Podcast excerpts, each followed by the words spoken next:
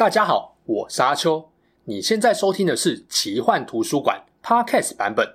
如果你想要观看有搭配精美图片与文字的影片，欢迎到 YouTube 上搜寻奇幻图书馆。诚挚邀请你订阅我们的频道哦。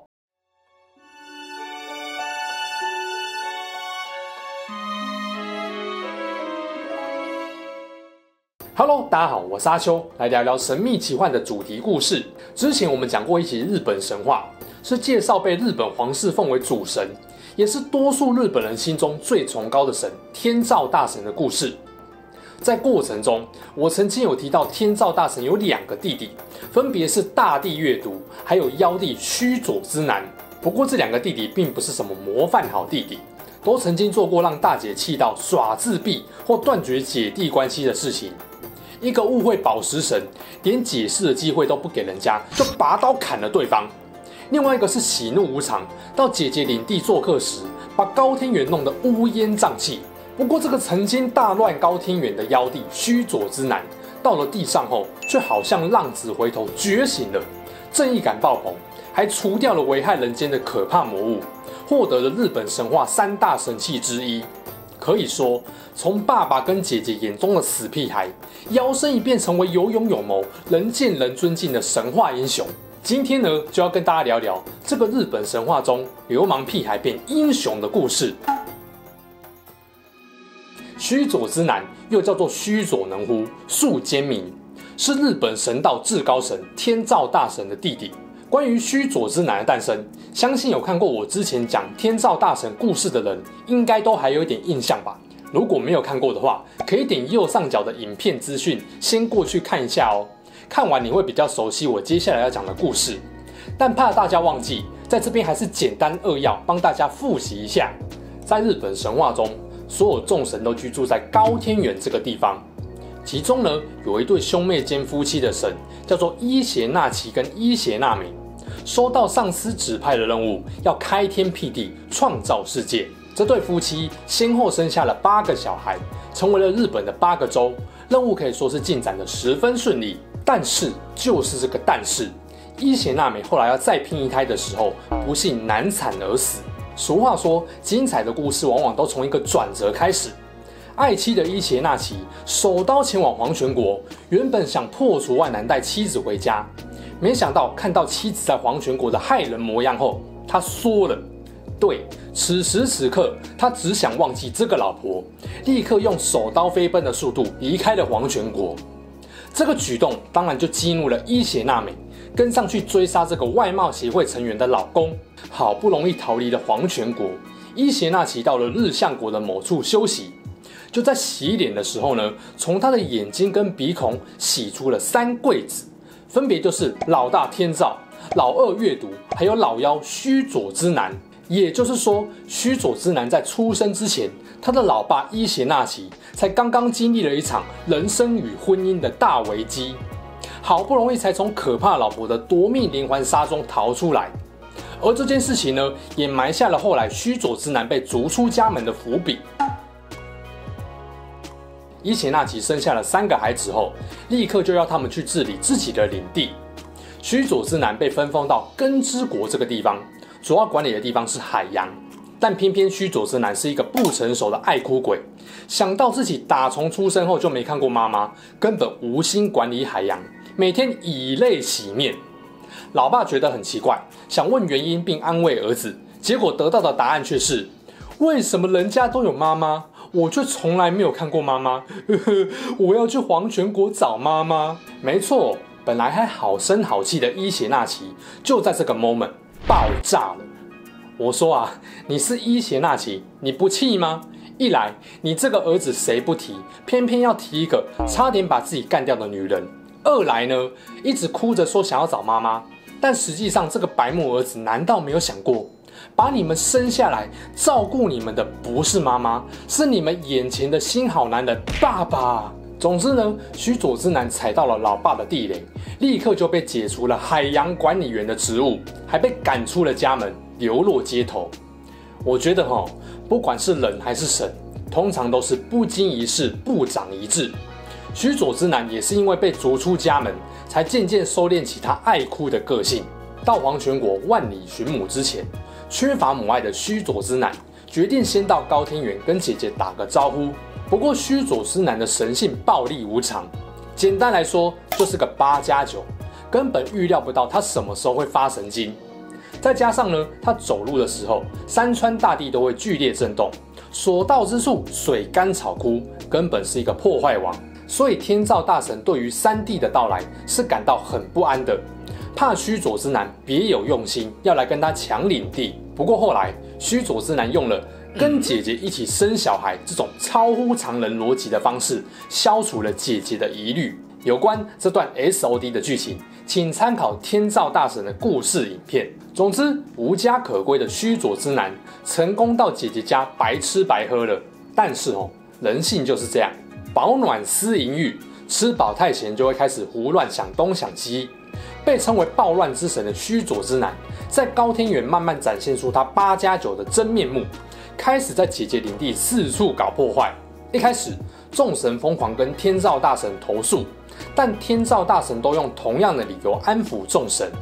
抱歉，抱歉，我这个弟弟有躁郁症，三不五时就会发病，请大家看在我面子上原谅他。直到须佐之男在众神开会的宫殿里面拉了一坨黄金之后，他姐姐的忍耐终于也到了极限，气到跟众神宣布：“我无颜面对各位，在这边，我宣布我要无期限闭关。”说完呢，就把自己关在天岩户里面耍自闭。后来诸神费了好大一番功夫，才把天照大神从洞穴里面骗出来。经过了这件事。天照大神才了解老爸当初的决定有多么明智，索性也把弟弟从天界赶出去。须佐之男又再一次流落街头了。爸爸跟姐姐相继把他踢出家门，对须佐之男的影响其实还蛮大的。就算他再怎么屁，再怎么不长眼，多少都会开始思考自己为什么会做神这么失败。还好，在第二次流落街头时。遇到了属于他人生的重要转捩点，而这个转捩点呢，也是须佐之男最具代表性的故事。时间点回到被天照大神赶出天界的这一段，当时候呢，须佐之男浑身落魄，好像行尸走肉，几乎忘记了他原本想到黄泉国找妈妈的事情，流落到了地上的出云国。某天，他来到出云国的肥河河畔。看见有双筷子从河的上游漂流下来，吸引了他的注意力。须佐之男朝着上游走一段路后，听见了好几个人在哭泣的声音。走近之后，发现原来是一对看起来不太重要的老夫妇，还有一位看起来就很重要的正面少女。三个人抱在一起痛哭。没错，你各位应该都听出我强调的重点了。这位看起来就很重要的少女 NPC，让须佐之男一见钟情啦。正所谓英雄救美，是恋爱公式中成功率最高的一招。眼看有机会，须佐之男当然不会放过。他对着少女，呃，不是，是对着痛哭三人组问：发生了什么事吗？怎么哭得这么伤心呢？有什么是我可以帮忙的地方吗？老爷爷转过头来，一副终于等到你的表情。擦擦眼泪回答：“我是大山金剑神之子竹名追，旁边是我的老婆守名追，还有我的女儿奇稻田姬。呃，老爷爷，麻烦你讲重点哦。啊，事情是这样的，原本呢，我们夫妇有八个女儿，也就是八字女。原本一家十口过着幸福快乐的日子，没想到某一天突然出现了一只叫做八岐大蛇的怪物，每年都来跟我们收保护费。”也就是我一个女儿的性命，前面七个女儿都被吃掉了，今天刚好又是大蛇要来收祭品的日子，所以我们才会在河边难过道别。听到这边，须佐之男的正义感被燃了起来，拳头都握出血来了。虽然在天界他很顾人怨，但毕竟他的人设是充满正义感的人，故事也不可能听一半，所以就继续追问了八岐大蛇的外观特征。老爷爷回答。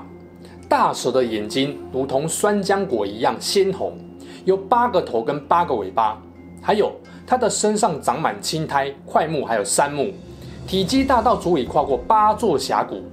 它腐烂的腹部总是滴着鲜血。须佐之男听完后，冷静的点点头，表示：“OK，了解。只能说啊，在这种情况下，你们没被他庞大的身躯压死，真的是奇迹。总之，我先跟你们说，我不是普通人，我是人称神界八加九，哎，不是，是神界金城武的须佐之男。这只大蛇我来杀，作为报恩，你们只要答应我一个条件就好。老夫妇眼睛一亮，表示什么条件你尽管开，没关系。其实须佐之男等这句话等很久了，本来还正愁不知道怎么收服这个正妹，没想到天赐良机，老天直接帮他安排了最适当的情境，根本做梦都会笑。于是呢，须佐之男就要老夫妇把正妹女儿许配给他，老夫妇当然一秒答应。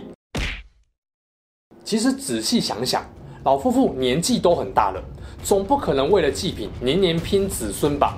须佐之男根本计划通。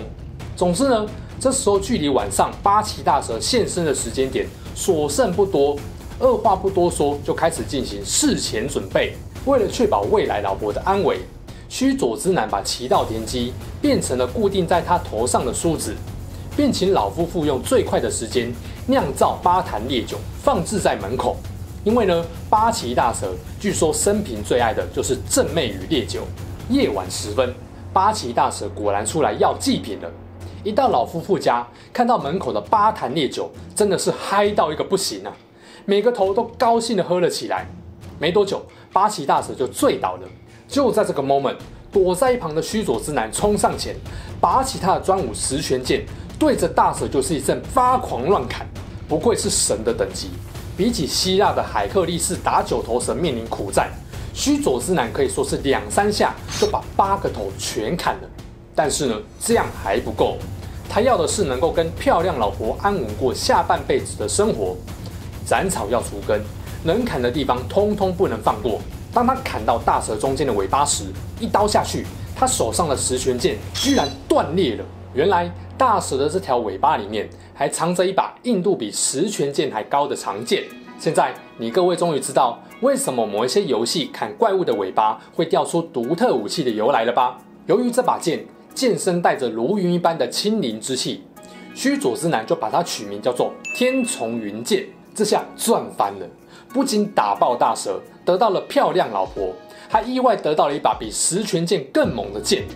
如果说把这把剑送给天照姐姐，谁还敢说她是天界的八加九呢？总之呢，解决了八岐大蛇后，老夫妇履行承诺，把漂亮的女儿嫁给了须佐之男。两个人就这样在出云国定居下来。俗话说，每个浪子回头的男人背后，都有一位改变他的漂亮老婆。和齐道田妻结婚后，须佐之男完全收敛他喜怒无常的脾气。只留下了正义凛然的个性。从今以后，须佐之男为了保护好他的家人，誓言当个不再惹事的好男人。这样一来，强大的武器对他来说也就没有吸引力了。他说：“此剑乃神之器，不应为人间所有。”然后呢，就把天丛云剑送给了天界统治者，他的姐姐天照大神。这把剑在后来也被称为草薙剑。是日本神话三大神器中的其中一件，也是 KOF 草薙一家代代守护的神器。而另外两件，之前讲天照大神故事的时候也有提到，就是八尺镜跟八尺琼勾玉。婚后的须佐之男因为很喜欢出云国，就在须贺这个地方建立了自己的宫殿，并指派岳父担任宫殿长，赐予他稻田公主须贺之巴尔的神名。从此，须佐之男就跟着老婆，幸福快乐的一直生孩子。原来啊，这是一个有了老婆就忘记要找老母团聚的故事。须佐之男的第六代孙子有一个很有名，叫做大吉贵命，就是日本建国神话中双国之一出云的建国之神大国主。好啦，须佐之男的神话故事讲完了，不知道大家有什么想法呢？另外补充一下，从某种意义上来说，须佐之男也算得上是日本天狗跟天邪鬼的祖先。在江户时代的河汉三才图会里面就有提到，须佐之男用满腔的猛气吐出了一位长得有点像野兽、耳朵跟鼻子都很长的女天狗，叫做天逆美，力大无穷。这个女天狗吸吞了高天原的邪恶逆气，独自生下了天魔雄命，也就是天邪鬼。这也是为什么《火影忍者》里面写轮眼瞳术的须佐能乎造型会是天狗的设定。另外，当然也还有很多 ACG 作品的角色设定都和须佐之男有关。欢迎大家一起留言补充。随便举一些例子，像是暗黑神传承武神、鬼灯的冷彻大神、斩赤红之瞳、游戏王。苍翼末世录、克鲁赛德战记、无双大蛇等等都有。日本众多的神社中，当然也有主要祭祀须佐之男的。最具代表性的就是日本岛根县松江市的熊野大社。而且呢，因为须佐之男是日本神话中地位很崇高的正义武神，信仰与供奉也是遍及全国各地。像是你看到宿间明神社、宿间雄神社。须佐神社、八坂神社、八重垣神社、冰川神社这些等等，须佐之男都是很重要的主祀神。未来疫情趋缓，能够出国的时候，大家在走访日本神社时，也可以多加留意哦。之后有机会啊，阿秋还会分享更多日本的神话传说。喜欢我们影片的话，别忘了按下订阅，开启小铃铛。我们下支影片再见，拜拜。好啦。这期事件就说到这边。如果你喜欢我们分享的故事，记得订阅我们的频道，也别忘了打开小铃铛。你的订阅、按赞与留言就是我创作的最大动力。之后还会跟大家分享更多悬疑怪奇的事件。我们下次见喽，拜拜。